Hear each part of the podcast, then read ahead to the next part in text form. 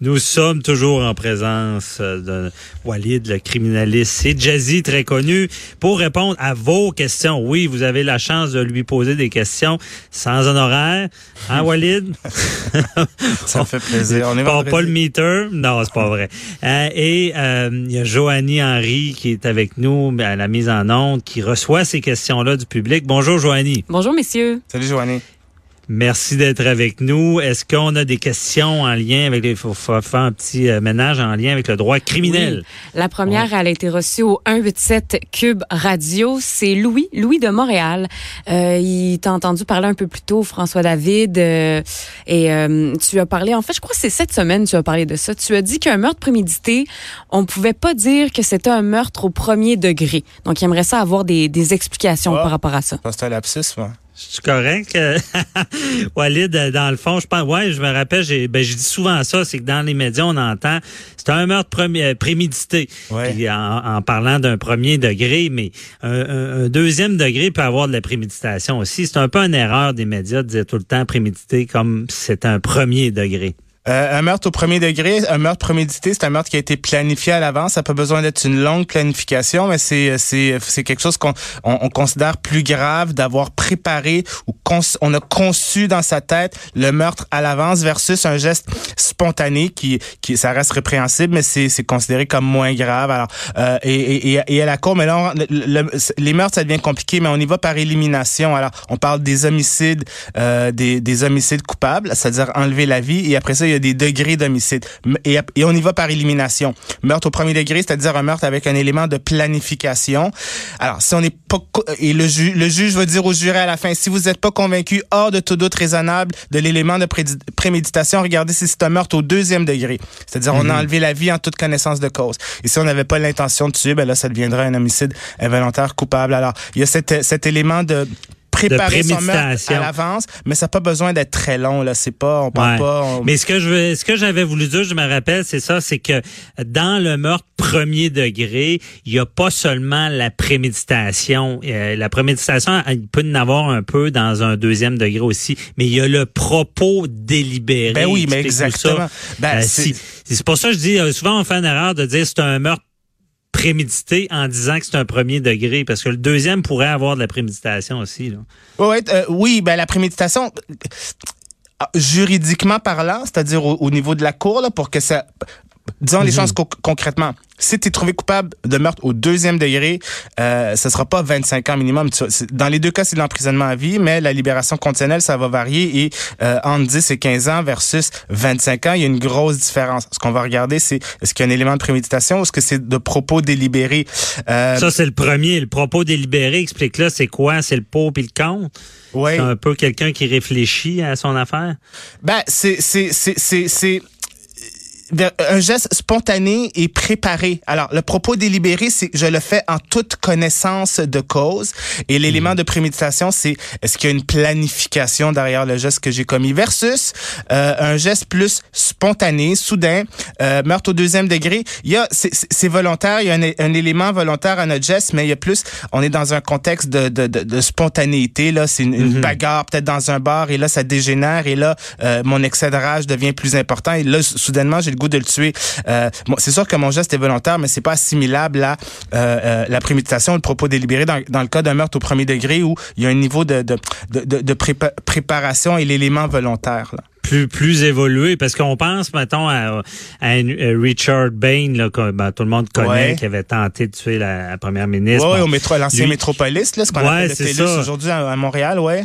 Donc. mais c'est ça. Dans le fond, c'est c'est- les gens disent ouais, mais lui, c'est un, il a été euh, reconnu coupable deuxième degré euh, et d'un meurtre deuxième degré, mais on dit ben il a quand même prémédité un petit peu de quoi. Il a quand même mis les les, les, les armes dans sa voiture, pris Absolument. sa voiture, puis s'est rendu. C'est euh, ça que je dis, c'est qu'il peut y avoir un peu de préméditation quand même dans un deuxième degré. Là. Absolument. Dans son cas à lui, c'était euh, il y a- il y, a beaucoup de gens qui ont été surpris de ce verdict-là parce que ça avait de l'air Mhm. très prémédité son affaire.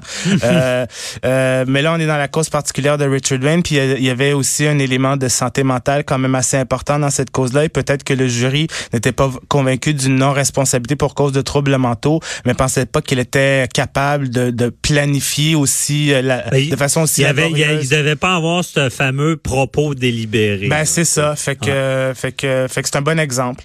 Mm-hmm. non, c'est ça. Ben merci beaucoup. Euh, et euh, Joanie, prochaine question? La prochaine question, c'est de Alain d'Outremont. Alain qui demande quelle est la différence entre un criminaliste et un criminologue? Ah, ça c'est une bonne question. Ça, euh, c'est la, on parle de langage, mais c'est deux métiers euh, totalement différents. Un criminologue, c'est quelqu'un qui étudie en criminologie. Alors c'est, euh, c'est, c'est une science humaine. C'est, euh, c'est une science, je dirais un peu. Il y a, il y a de la psychologie, il y a de la biologie là-dedans, il y a de la sociologie. On étudie le comportement criminel. Qu'est-ce qui amène quelqu'un à agir de façon dangereuse ou le contexte social? C'est très intéressant la criminologie. Les gens qui étudient là-dedans, il y a des débouchés du style, on peut travailler en police, on peut devenir euh, enquêteur civil euh, dans un corps de police où on peut se destiner vers l'enseignement ou euh, le, milieu social, les CLSC, les comme travailleur social ou ce qu'on voit souvent c'est ils se dirigent vers le milieu carcéral, bien agent de probation, des suivis avec des vrais faire des suivis avec des vrais détenus. Alors bref, c'est quelqu'un qui, qui, qui qui a une bonne compréhension de l'être humain et le comportement qui tend vers la criminalité. Ça c'est le criminologue. Euh, mhm. versus le criminaliste qui est quelqu'un comme moi, qui est un avocat, quelqu'un qui étudie en droit et qui est membre du barreau et qui euh, se spécialise, en guillemets, on peut pas vraiment, qui se spécialise quand même, quelqu'un qui a un niveau d'expertise en, en, droit criminel. Euh, les criminalistes ont, ont, ont, le, terme en, langage courant, le terme populaire, c'est les avocats de la défense. Alors, quelqu'un comme moi qui pratique le droit criminel en défense, on se fait généralement appeler des criminalistes. Mhm, criminaliste.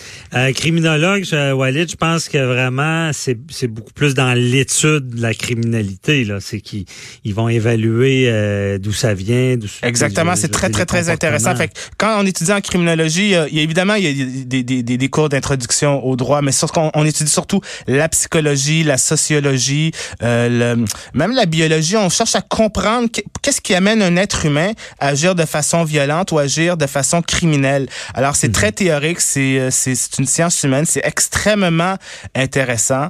Euh, Tandis que le criminaliste, lui, il va défendre quelqu'un qui était, j'allais dire, les criminels, il défend pas les criminels, il défend quelqu'un qui était accusé. Il va mettre tout en, vigueur les principes du droit pour le défendre. C'est un avocat. Alors, c'est un avocat, c'est quelqu'un qui connaît la loi et qui sait euh, euh, comprendre et euh, interpréter et plaider la loi et qui, quand quelqu'un a des problèmes, il se retrouve devant les tribunaux.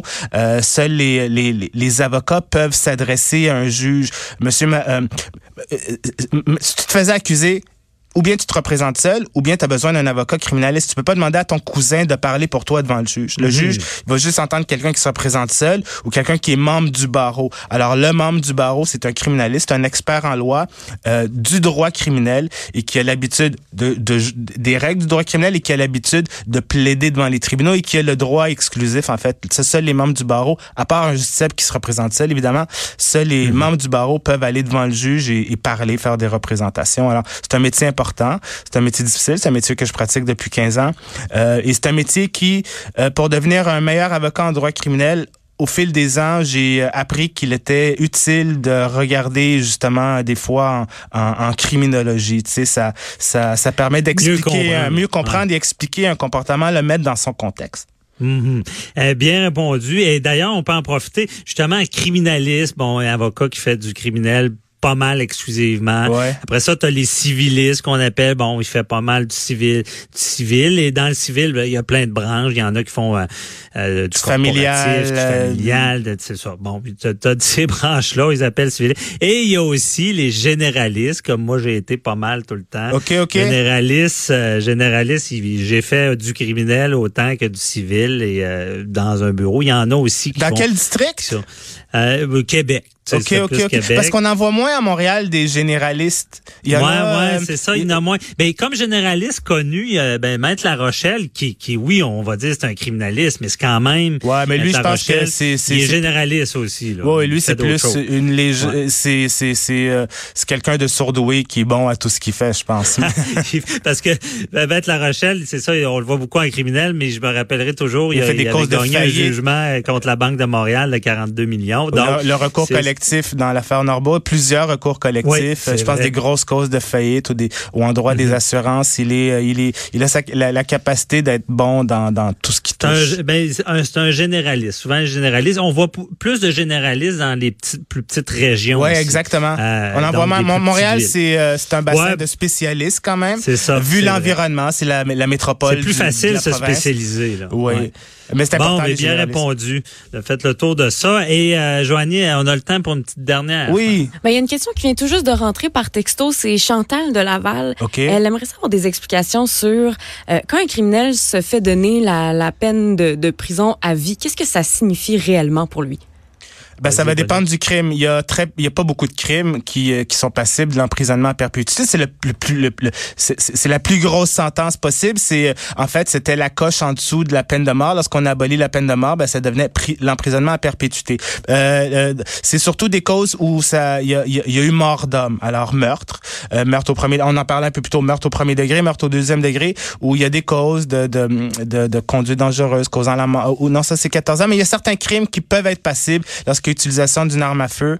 Euh, alors, l'emprisonnement à perpétuité, ça veut dire qu'on va être sous le contrôle de l'État jusqu'à la fin de ses jours. Ça veut pas dire qu'on va être incarcéré euh, euh, tout ce temps-là jusqu'à sa mort, mais peut-être. Je veux dire, il y a...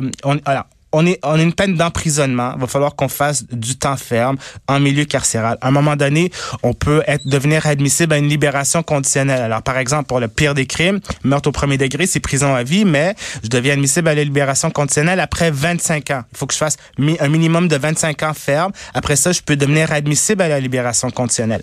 Euh, Ça mhm. veut pas dire que je vais obtenir la libération conditionnelle. C'est là que ça rejoint la question, pour comprendre qu'est-ce que ça veut, veut dire l'emprisonnement à perpétuité. Je demande une libération conditionnelle quand je deviens admissible à pouvoir le, pouvoir le faire. Ça veut pas dire que je vais l'obtenir. Et même si je l'obtiens, si j'obtiens une libération conditionnelle, je sors de la prison, mais je demeure un détenu à vie parce que je vais être soumis à des, des, conditions restrictives euh, et sous le regard d'un agent de probation qui relève de la Commission nationale des libérations conditionnelles. Bref, je vais devoir respecter des conditions et on va me surveiller jusqu'à la fin de mes jours. Alors même si c'est pas de la prison dans un pénitencier, dans un environnement carcéral, on n'est pas totalement libre. On peut pas, euh, on va pas nécessairement pouvoir quitter le pays, etc. Peut-être qu'on va avoir un couvre-feu, peut-être qu'on va avoir un périmètre, on avoir des interdits de contact. Alors, on demeure sous le contrôle de l'État jusqu'à sa mort. Mhm, bien dit. On oublie souvent ça.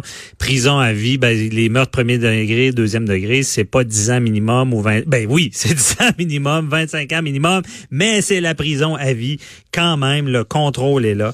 Merci beaucoup, euh, Walid Jazzy, d'avoir bien, d'avoir bien répondu au public. Et on se reparle la semaine prochaine. Oui, à la semaine prochaine. Salut Merci, tout le monde. Merci, bye bye. Restez là, on parle de showbiz avec Véronique Racine. À tout de suite.